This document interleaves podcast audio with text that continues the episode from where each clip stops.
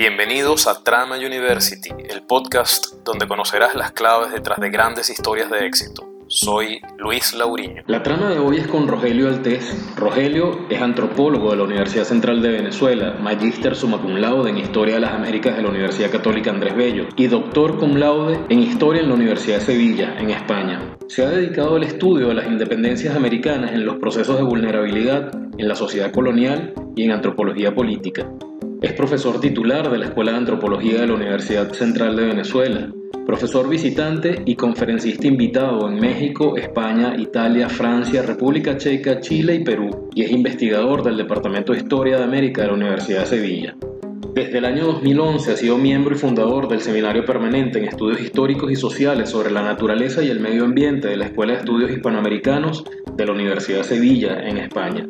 También desde el año 2015 ha sido miembro y fundador de la Red Internacional de Seminarios en Estudios Históricos sobre Desastres de México. Y desde el año 2016 ha sido miembro y fundador de la Red Temática Estudios Interdisciplinarios sobre Vulnerabilidad, Construcción Social del Riesgo y Amenazas Naturales y Biológicas del Centro Nacional de Antropología del Instituto Nacional de Antropología e Historia de México.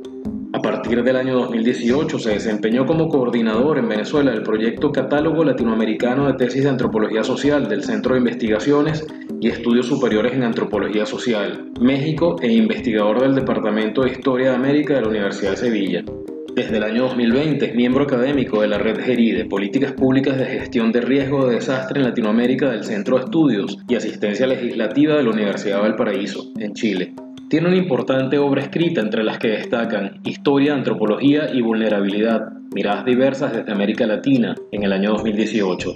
Historia de la vulnerabilidad en Venezuela, siglo XVI-XIX, en el año 2016. Las revoluciones en el largo siglo XIX latinoamericano, coeditado con Manuel Chust en el año 2015 y Desastre, Independencia y Transformación, Venezuela y la Primera República en 1812, también en el año 2015. En el año 1996 fue distinguido como investigador clase A por la Biblioteca Nacional de Venezuela. Fue premio al libro universitario de la Universidad Central de Venezuela en el año 2008, Premio Nacional de Historia de la Academia Nacional de Historia en Venezuela en el año 2011 Premio Extraordinario de Doctorado de la Universidad de Sevilla en la cohorte del año 2014. Premio Nuestra América, entregado por el CSIC, la Universidad de Sevilla y la Junta Andalucía en el año 2015. Y fue condecorado con la Orden José María Vargas en primera clase por la Universidad Central de Venezuela en el año 2017. Con nosotros, Rogelio Altés. Rogelio, has cosechado unos pocos reconocimientos por tu trabajo como antropólogo y, también como historiador, ¿no? ¿Te consideras tú exitoso desde el punto de vista laboral? Y si es así, ¿qué, qué significa para ti el éxito, Rogelio? Bueno, Luis, en primer lugar, muchísimas gracias. De verdad, este, me, me, me honra estar aquí porque, porque entiendo el sentido de tu proyecto y, y, y ciertamente es muy, muy honorable para mí que, que, que me, me des esta oportunidad. Yo, yo me considero un estudiante es decir, eh, eh, es lo que, lo que lo define a uno, porque realmente, eh, a pesar de, que, de, que, de que cierras carreras, de que obtienes títulos, de que puedes lamentablemente no volver a estar en un aula para escuchar a un maestro enseñándote, uno vive aprendiendo. y, el, mejor aprendizaje lo, lo logras haciendo, ¿no? Eh, cada vez que uno eh, termina un artículo, termina un trabajo de largo aliento, ese trabajo va a examen, ¿no? va a, evaluación.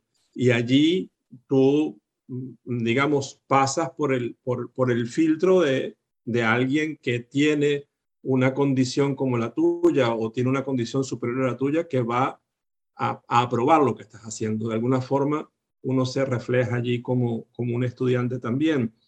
Y al mismo tiempo, eh, la, relación en el aula con los estudiantes te enseña, ¿no? Eh, el, estudiante te enseña en ese feedback, en esa curiosidad, en ese interés, te enseña.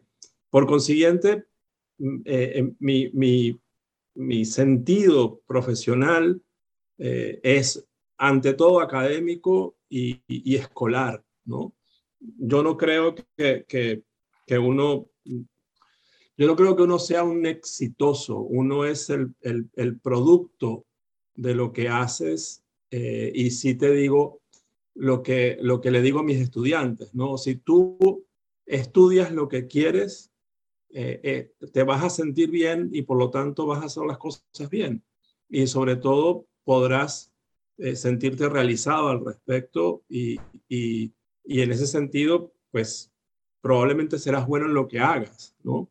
Eso, eso no, no significa que eso en lo que eres bueno es mejor que otras cosas, es lo que tú quieres ser, ¿no? Entonces, yo alguna vez también quise ser futbolista y jugué fútbol siendo adolescente y luego jugué fútbol en la universidad, pero, pero claro, cuando quise ser futbolista, seguramente era lo que quería, o en serio, lo quería hacer. Y si hubiese seguido ese camino, hubiese hecho todo el esfuerzo para poder hacer las cosas bien. No, no, no ser mejor, sino hacerlas bien. Y si haces lo que, lo que tú quieres, lo vas a hacer bien porque te vas a sentir bien haciéndolo. Entonces te, te irá bien en ese sentido. Ahí de alguna manera, Rogelio, eh, eh, adelantas eh, parte de la respuesta a la pregunta que te, que te quería hacer ahora. ¿Cuáles, ¿Cuáles son, en tu opinión, entonces esas claves que te han permitido pues, lograr lo que hasta el momento has logrado y lo que sigues construyendo? Pues evidentemente cuando, cuando eliges una, una, profesión, cuando eliges una actividad, como bien lo, lo acabas de decir, que, que, te apasiona, que te mueve, que te gusta, pues bueno, terminas haciendo las cosas no de manera forzada, sino sencillamente porque es lo que te mueve y, cuando lo haces así, pues terminas haciéndolo bien y cada vez mejor, ¿no? Pero además de esa, de esa pasión, de, ese eh, gusanito que te lleva, digamos, a ir cada vez más allá, ¿cuál dirías claves que permiten explicar eh, eso que has logrado hasta el momento, Rogelio?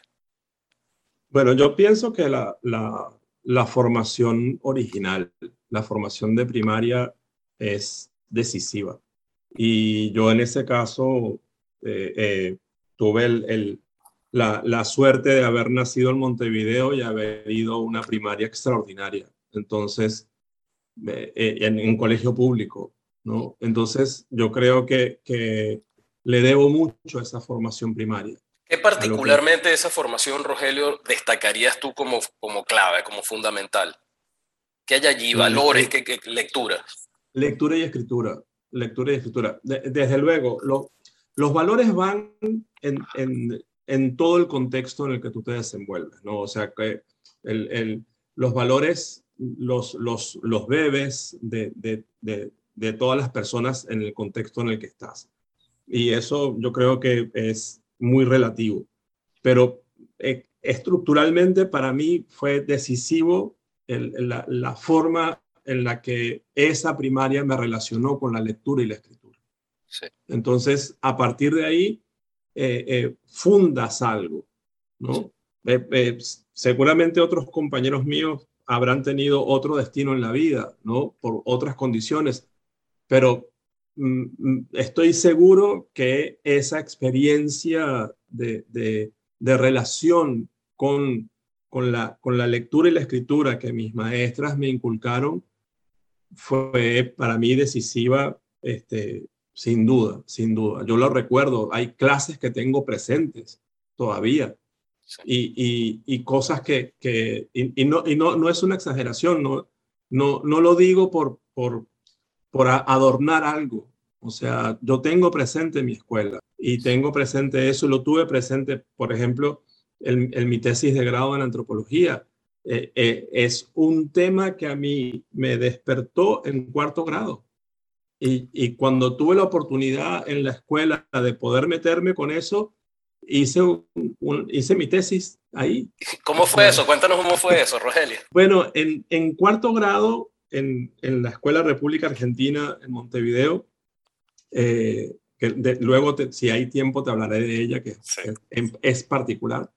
Em, mi, mi, maestra, Susana, me, me, tuvo el tema de las causas y consecuencias del viaje de Colón.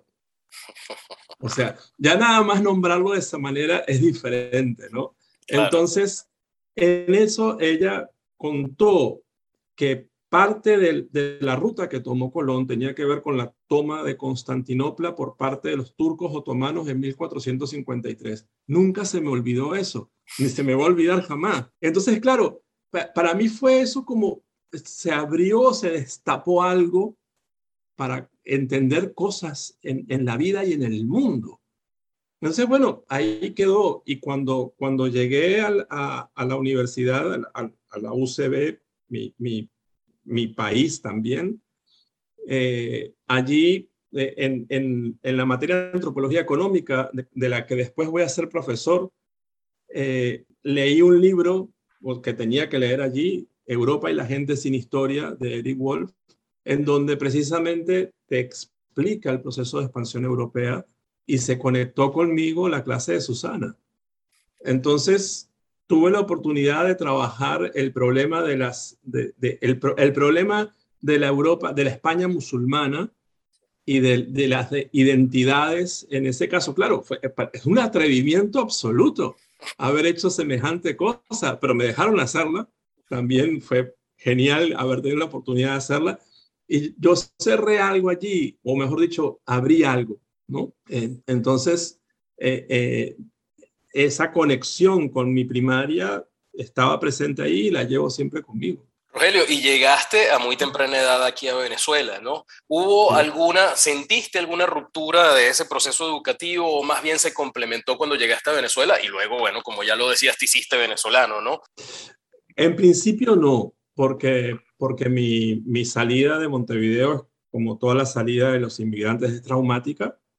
Este, no me costó adaptarme, pero sí me costó mucho tiempo retomar la, educación. Yo llegué con, cuarto año de bachillerato aprobado y tuve que pasar por el proceso de equivalencias, que fue muy tedioso, y luego para poder acelerar eh, eh, y cerrar el bachillerato hice eh, libre escolaridad. Entonces, claro, yo pasé entre 1981 y 1985 pasé cinco años enteros en ese proceso hasta que finalmente pude ingresar a la universidad. ¿no? Entonces, claro, hay un, un hiato ¿no? Eh, importante sin que uno haya perdido de vista que ese era el destino, o sea, ingresar a la educación superior, pero sí fue un proceso difícil para mí, muy difícil. Sí. Rogelio, has creado en, no pocos lugares líneas de investigación, seminarios permanentes, redes de estudios sobre vulnerabilidades, amenazas naturales y biológicas, así como construcción del riesgo, como bien le llamas. Con esa experiencia y ese conocimiento, ¿cuál, cuál podría ser tu balance sobre el impacto social que se pudiese estar generando con el drama que hoy en día vivimos, con el COVID-19 en Latinoamérica? Mira, en, en primer lugar, todas esas esas mm, oportunidades que tuve de acompañar a otra gente en la fundación de este tipo de, espacios son esfuerzos colectivos, es decir, eh, eh, hay, hay mucha gente que está trabajando en este tipo de temas.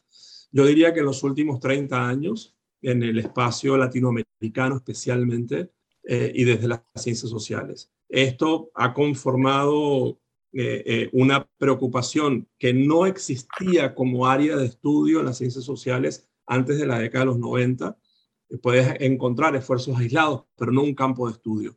Entonces, este campo de estudio le otorga al problema de los desastres y la vulnerabilidad y todo lo concomitante a ello, le otorga una mirada transversal que no tenía, que era muy propia de las ciencias naturales, del objeto, del fenómeno, del cálculo y ya está. Y eso no solo hoy es un enriquecimiento del campo de investigación, sino que ha permitido que eso florezca hacia la, comunicación y, ya es un espacio, es un, es un tema político en algunas partes del mundo, lo será mucho más ahora. Eh, es un, un, tema que ha ganado terreno en la comunicación social y entonces yo creo que eso se debe precisamente a la presencia de las ciencias sociales. ¿Qué, qué, cómo tributa eso ahora en este contexto, en esta, en esta crisis que estamos viviendo? Bueno, precisamente yo creo que se ha generado ah, información más certera sobre el problema. La gente está demandando una información que no sea únicamente médica, por ejemplo, que no sea solo técnica, la gente quiere comprender lo que está pasando. Eh, y en ese sentido yo creo que hay una, una ganancia. ¿Qué saldrá de todo esto? Pues yo creo que habrá mayor conciencia de, de, no solamente de las amenazas, ¿no? de las amenazas de toda, de toda índole, sino también de la vulnerabilidad, ¿no? O sea, que es muy importante tener conciencia de lo vulnerables que somos. Si eso va a generar una, una condición más estructural, pues bienvenida sea, no lo sé. A veces soy pesimista, no lo creo mucho, pero ojalá, ojalá que así sea. Sí.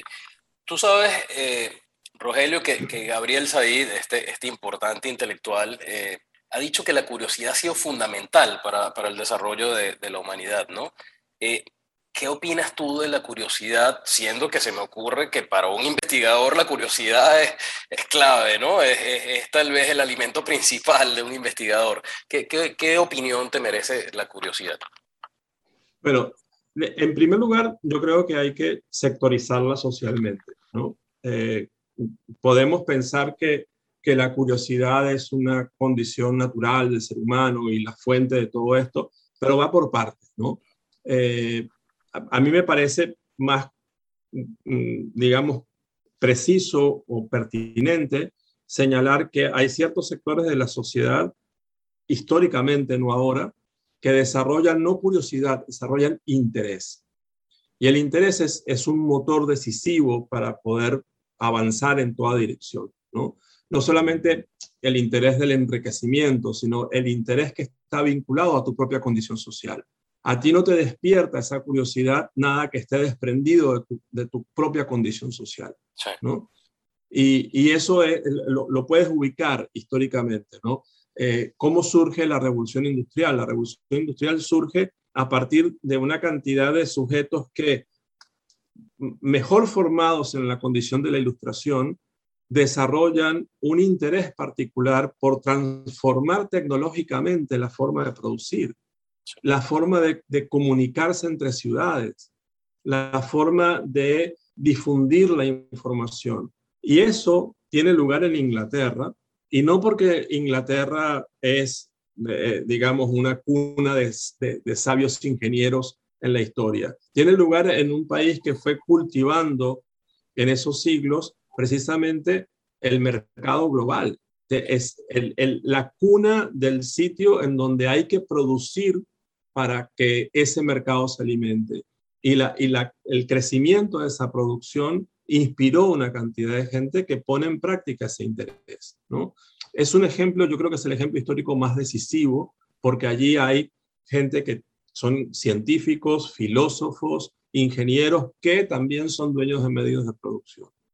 Ahora bien, en otro ámbito de la ciencia es cierto que hay que tener, digamos, eh, eh, el despertar eh, el, el, instinto por el camino en el cual estás investigando. Y eso en, en, en, los, en los que somos investigadores documentales es fundamental. Pero va de la mano de otra condición importantísima, Luis, la paciencia. Claro, hay, hay, que tener, hay que tener paciencia puedes pasar años investigando algo y no lograr nada hasta que finalmente aparece. Así es, así es. Rogelio, ¿qué buscas al estudiar los procesos de independencia en las Américas?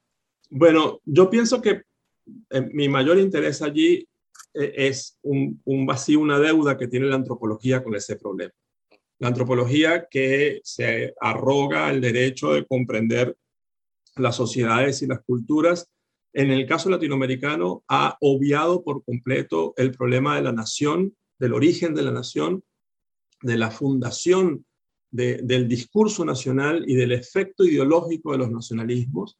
Y eso tiene un, una causalidad histórica que está en las independencias. Yo creo que nos hemos dejado llevar por el discurso nacionalista que eh, eh, eh, hace creer que la nación es anterior a la fundación de la nación que nos hace creer que eso es telúrico, que está vinculado a un lugar, que tiene un efecto mágico nacer en algún sitio, eh, que nos ha hecho creer también que, que, la independencia es una causa justa porque esa nación lo necesitaba.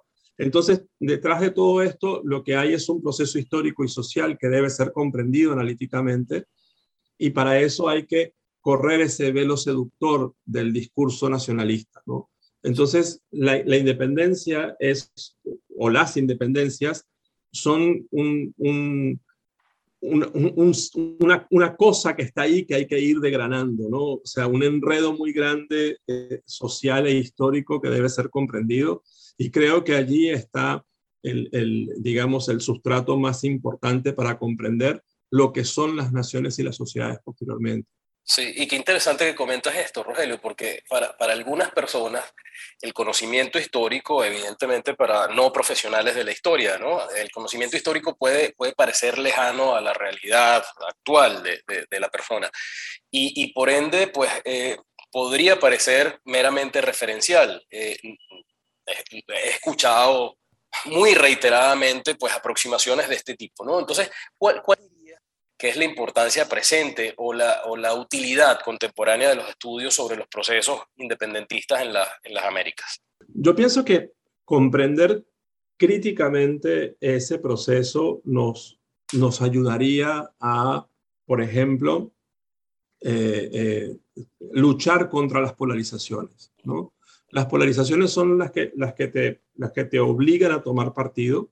¿no? Eh, además, es una, es, es una culminación eh, eh, que, te, que, que, te conduce a pensar que si no tomas partido estás actuando mal, ¿no?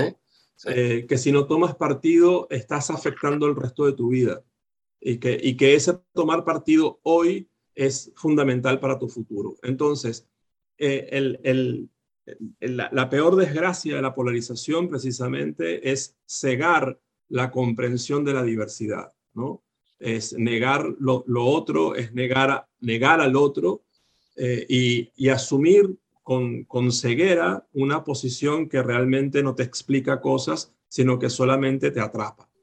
Yo creo que comprender las independencias nos permite entender esa, esa eh, polivalencia de los procesos, esa pluralidad de las sociedades, ese, ese no blanco-negro esa, inmensa cantidad de matices que podemos conseguir y, además entender las realidades en su justa dimensión y no solo detrás de un, mito. ¿no? Un mito es un gran relato que te falsea la realidad y sobre todo te falsea el pasado con arreglo a fines. ¿no? Eh, quien, lo sostiene, quien lo cuenta y quien se apropia de él eh, es realmente el que está siendo beneficiado por la creencia de los demás. Y la idea fundamental es que la gente piense y deje de creer, que piense. Sí, sí, sí. Y vaya que hace falta esa comprensión hoy en día, ¿no? Eh, en, un mundo tan polarizado como el que tenemos, ¿no? El, el, historiador profesional además se detiene particularmente a analizar esos hitos, esos, esos grandes momentos, procesos de cambio, ¿no? En este sentido, ¿hay alguna sociedad que haya estudiado en el que ya ahora la vulnerabilidad haya tenido un papel eh, particularmente protagónico en ese proceso de cambio, de transformación social? De transformación, más bien eh, eh, de reproducción de las condiciones, ¿no? Que es el caso de, Venezuela. Es decir, el, el, proceso que conforma a esta sociedad es el, el proceso colonial.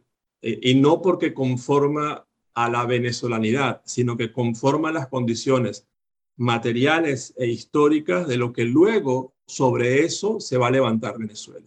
Y ahí hay una cantidad de aspectos que son decisivos en ese proceso histórico, que, que conforma estructuralmente una condición, la vulnerabilidad, ¿no? No solo porque es frágil frente a temblores o, o lluvias, es socialmente frágil porque tiene muchos problemas que no resolvió.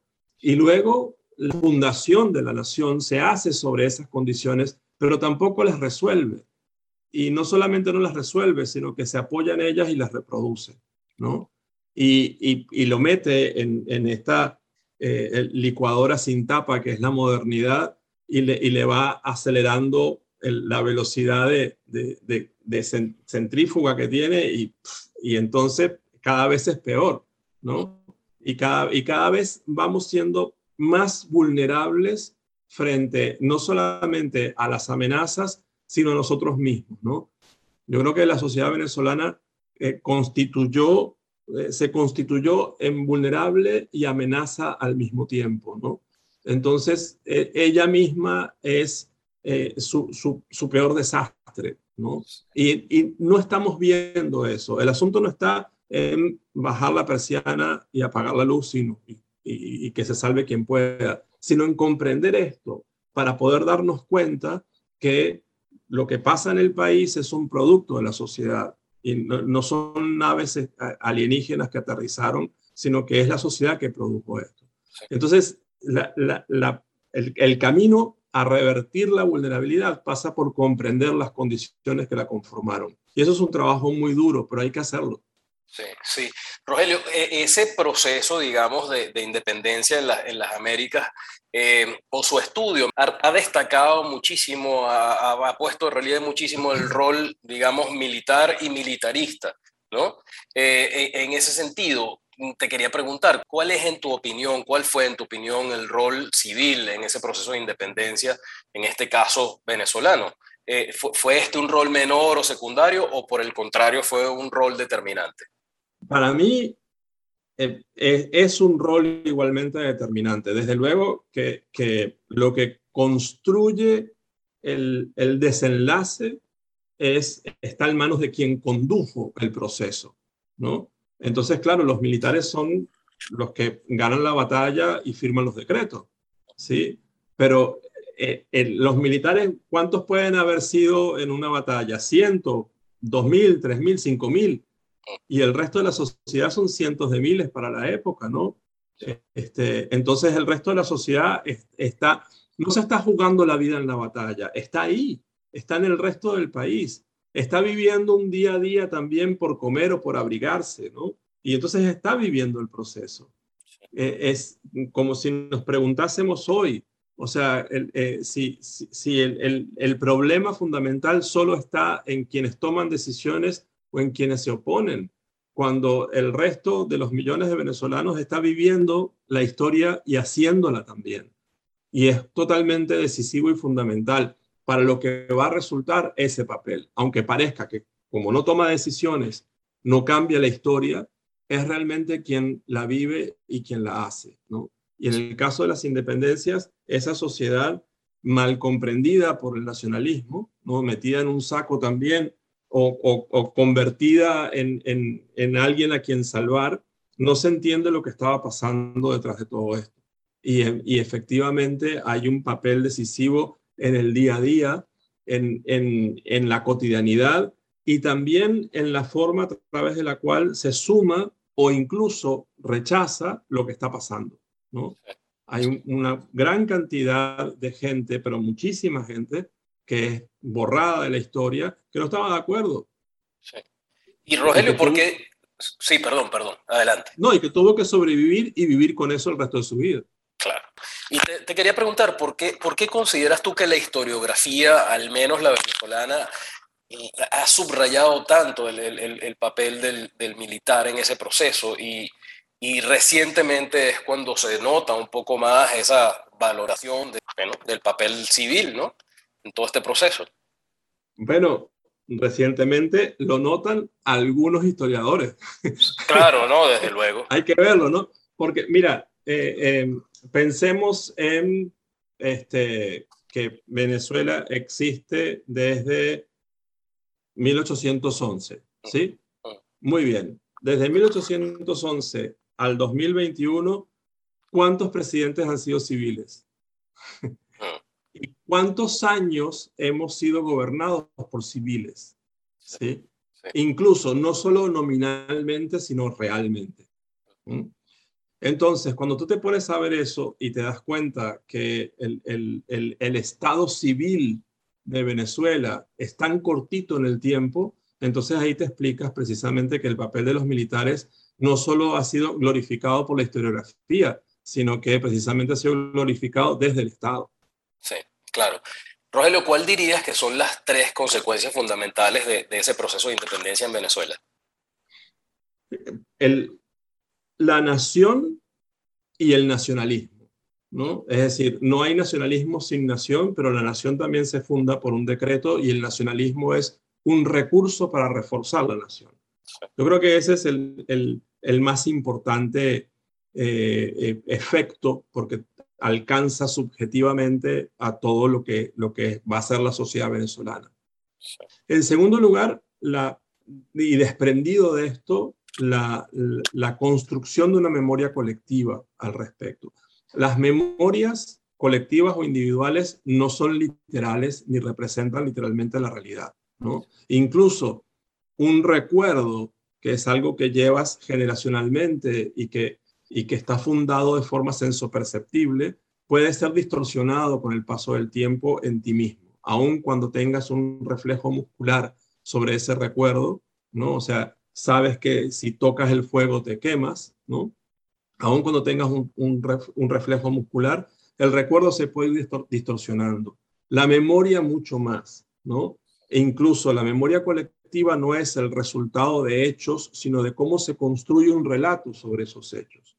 Entonces, esa memoria colectiva que es precisamente, como decíamos, una, inmensa cortina que impide ver realidades no solamente hacia el pasado, sino presente, es otro de los efectos importantes. Y si para destacar, digamos, el, efecto más estructural que es la nación, el efecto, mm, mm, digamos, para mí, para mi gusto más negativo, que es esa memoria, por el lado positivo, yo creo que se ha conjuntado eh, eh, una sociedad, a diferencia de muchas otras en América Latina, muy optimista. El, el venezolano es optimista, ¿no? No sé de dónde diablos lo saca, porque no tiene muchas razones para hacerlo, si lo ves históricamente, pero tiene esa condición de optimismo. Quizá, eh, seguramente algún psicoanalista me lo estaría discutiendo, es más negación que optimismo, pero es contagioso,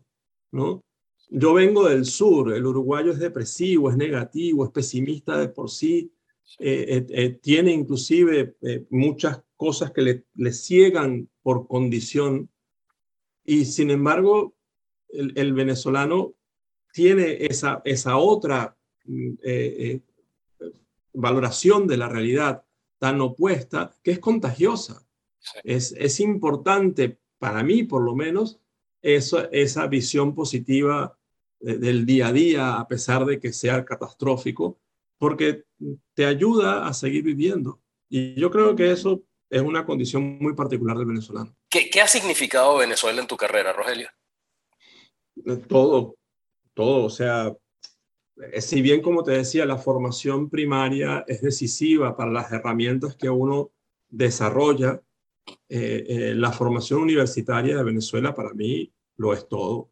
O sea, la UCB, la UCB me dio a mí una, una identidad. Me, eh, yo creo que se, se, dice como lugar común que, que hay que no solamente pasar por la universidad, sino permitir que la universidad pase por ti.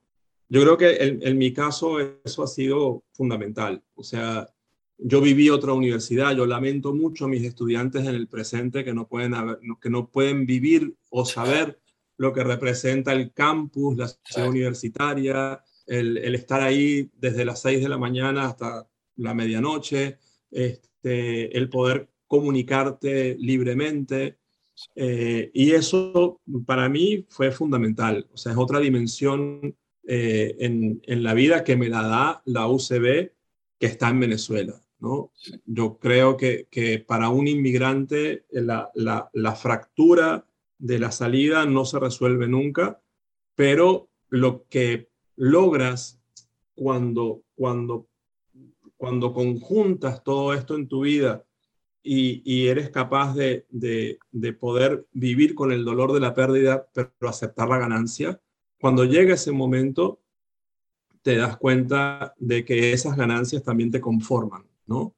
Eh, y yo siento que la Universidad Central de Venezuela me conformó, me, me, dio una, una estructura también que, que, me hizo hombre, que me hizo adulto, que me enseñó a ser mejor padre y que, y que de alguna forma me, me otorgó eh, una identidad que ya no tenía y que quedó muy atrás en mi vida y que ahora forma parte de cosas que se complementan entre sí, ¿no? Esa primaria en Montevideo, la universidad en Venezuela, eh, la condición optimista del venezolano, este, la posibilidad de, poder ver a, mi pasado sin dolor y tenerlo presente, ¿no? Eh, todo esto lo, logro yo estando en Venezuela. ¿no? Es, es, una elaboración que llega eh, en, en, mi vida como inmigrante, que tarda, pero llega, pero tiene lugar en Venezuela. ¿Cómo, cómo ves a Venezuela de cara al futuro, Rogelio? Hazme una pregunta más sencilla. bueno, eh, ahora mismo la veo atrapada en, en, o sea, ha caído en una inmensa trampa que el siglo XXI ha construido, que ha sorprendido a media humanidad también y que es el, el, Estado cartel, ¿no? O sea, la cartelización del Estado eh, en donde Venezuela lleva, lleva la voz cantante en América Latina no es una casualidad, es el, el, el resultado de un proceso de eh, confrontación de intereses globales que ha hecho que ciertas potencias desequilibren el mundo que conocimos. ¿no? Conocimos un mundo norte-sur eh, muy partido a la mitad, eh, lo vivimos en la Guerra Fría y luego lo, sufrimos también en ese desequilibrio norte-sur que no solamente era demográfico, sino sobre todo económico, y que ha habido un cambio un nuevo desequilibrio, ¿no? Hay, hay otras potencias en juego, han derrotado a, esa, a ese eje norte-sur, ahora es hemisférico, y eso no, ha sido acelerado, vertiginoso, y yo creo que Venezuela ha quedado entrampada allí. La forma a través de la cual Venezuela pueda llegar al futuro con mejores condiciones o, con, o, más, más entera es salir de esa trampa. Sí. Rogelio, si pudieses viajar en el tiempo y tener una entrevista como esta con algún protagonista de la independencia venezolana, ¿quién sería ese personaje? ¿Y, qué hablarías con él? ¿Qué, preguntas le harías? Bueno, wow. bueno, eh, por supuesto, por supuesto hablaría con Miranda en primer lugar. Con Miranda. Miranda, en primer lugar, o sea, así como explícame, o sea, dime las cosas que están pasando por tu cabeza cuando te está llegando toda esta información que se ha, se ha caído medio país con el terremoto, la gente está huyendo, o sea, explícame qué pasa por tu cabeza. Pero no sería el único. A mí me gustaría entrevistar al, al arzobispo Narciso Coliprat, que estaba en ese momento y que fue un, un tipo, bueno... Interesantísimo, eh, ¿sí? No, no, no. digamos que era un profesional de la iglesia para ese momento. un tipo increíble, parado ahí en medio de todo esto y, y, salió en pie, que es lo más sorprendente, ¿no? Yo creo que él, él, también sería alguien muy interesante a preguntarle qué diablos le pasaba por la cabeza en ese momento. Rogelio, ¿cómo es un día tuyo de trabajo normalmente? Bueno, es, es, es un día que, que en el que uno está metido entre papeles todo el tiempo, ¿no? Es un día de lectura y escritura, es un día para pensar también. Yo mm, me levanto. ¿A qué hora te levantas, Rogelio? Bueno, eso también depende un poco si estoy acá o estoy allá, ¿no? Si estoy allá, a, la, a las 6 de la mañana ya me estoy levantando, lo que sale el sol. Este, tengo que, a veces tengo que despertar a Inés que, que no, antes se despertaba más temprano, ahora ya ella me engañó, pues. Yo, creí que se levantaba temprano, pero, pero no. Este, y aquí es a, un cuarto para las siete, las siete, porque tarda un poco más en salir el sol, ¿no? Y luego de eso salgo a, a, caminar o andar en bici, desayuno y me siento a trabajar, ¿no? Eh, eh, eh, trabajar es leer, escribir, ¿no? Sin duda, este, dar clases, pero también hay un, un, asunto muy importante que, que sí se lo digo a mis estudiantes, sobre todo a, los que, a los que hacen tesis conmigo. Hay que pensar, ¿no? Y pensar es un ejercicio físico también. Hay que sentarse a pensar o ponerse a pensar, dedicarse a pensar. Muchas veces cuando estamos leyendo algo, eh, eh, eh, armando una idea, necesitamos pensar.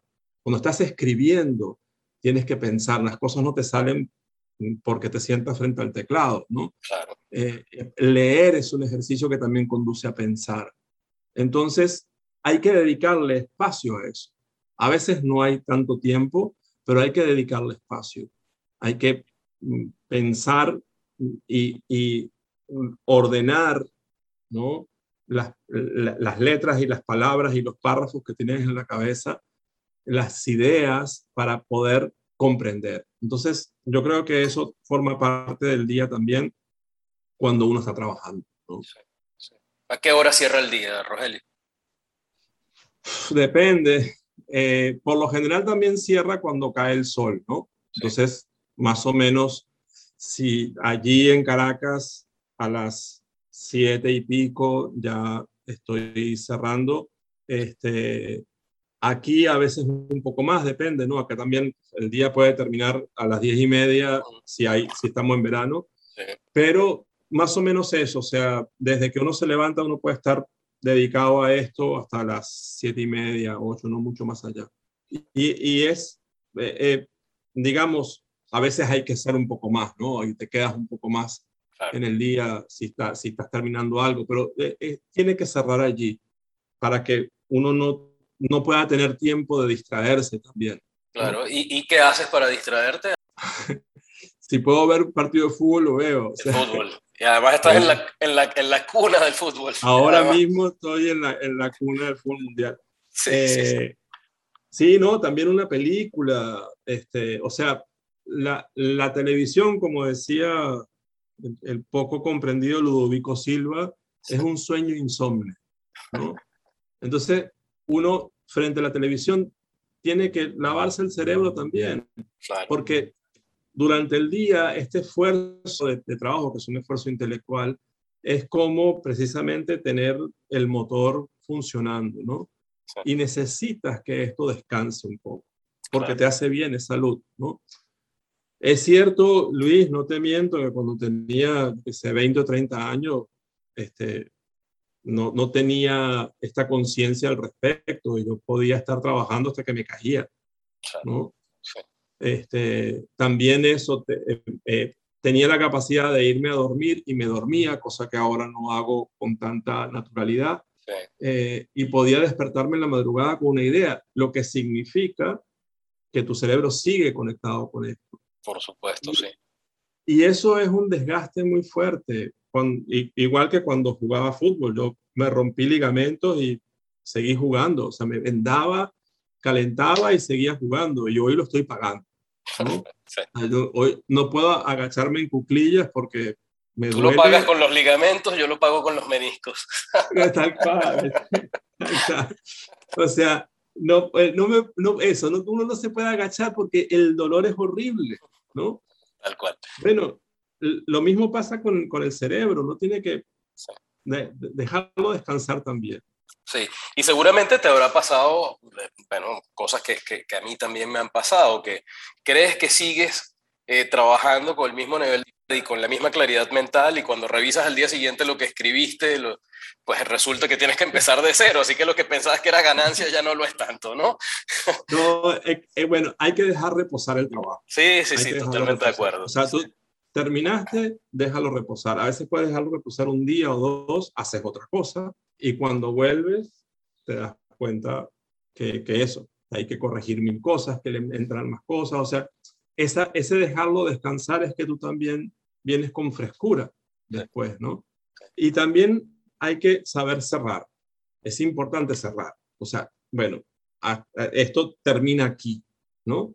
Y, y, ese, ese, ese cierre, ese fin, no solamente es el, el, amarrar un trabajo, ¿no? El que, el, que pueda, el que pueda quedar completo, conectado desde principio a fin, sino que también es el cierre que tú te das con ese trabajo. Claro, claro. Los, los trabajos no pueden quedar abiertos, tienen que quedar cerrados.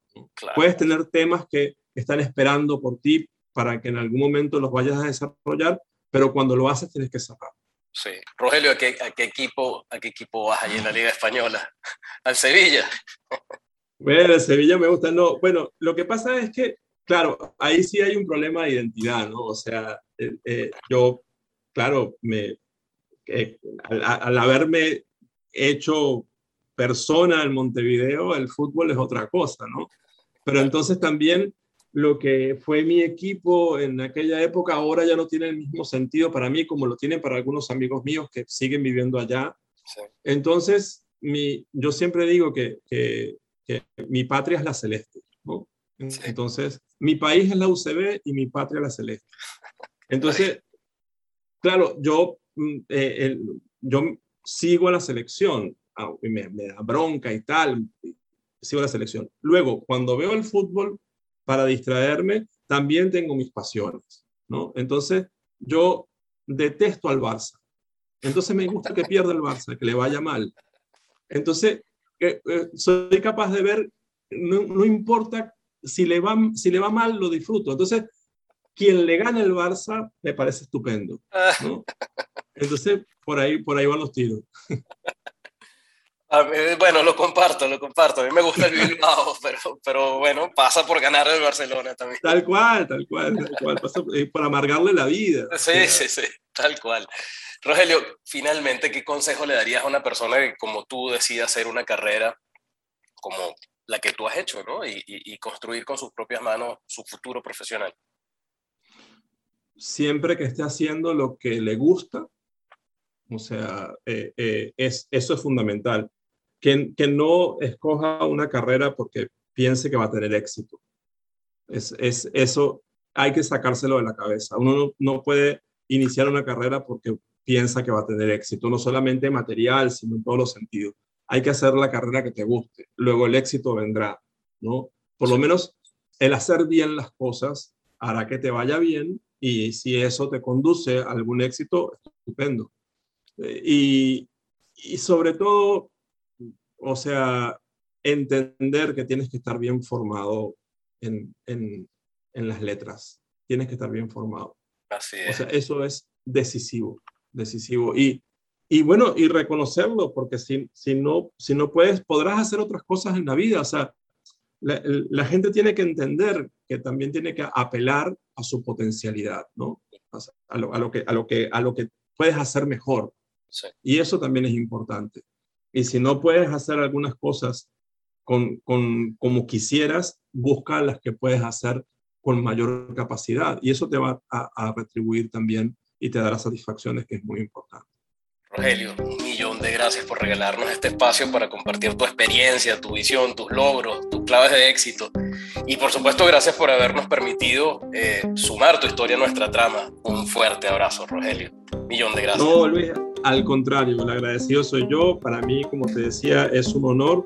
Yo creo que, que este, este proyecto tuyo, este esfuerzo que estás haciendo, tendrá muchísimo lugar en el futuro Sí, valorar a, Venezuela es una necesidad fundamental ahora y lo será adelante también. Así que yo más bien soy un agradecido de estar acá, del tiempo que me dedicaste y la oportunidad de que esto quede ahí. Esto fue Trama University. Si quieres conocer más, visítanos en www.tramauniversity.org o encuéntranos en Instagram como Trama University. Recuerda suscribirte y recomendar nuestro podcast. Te esperamos en una próxima edición.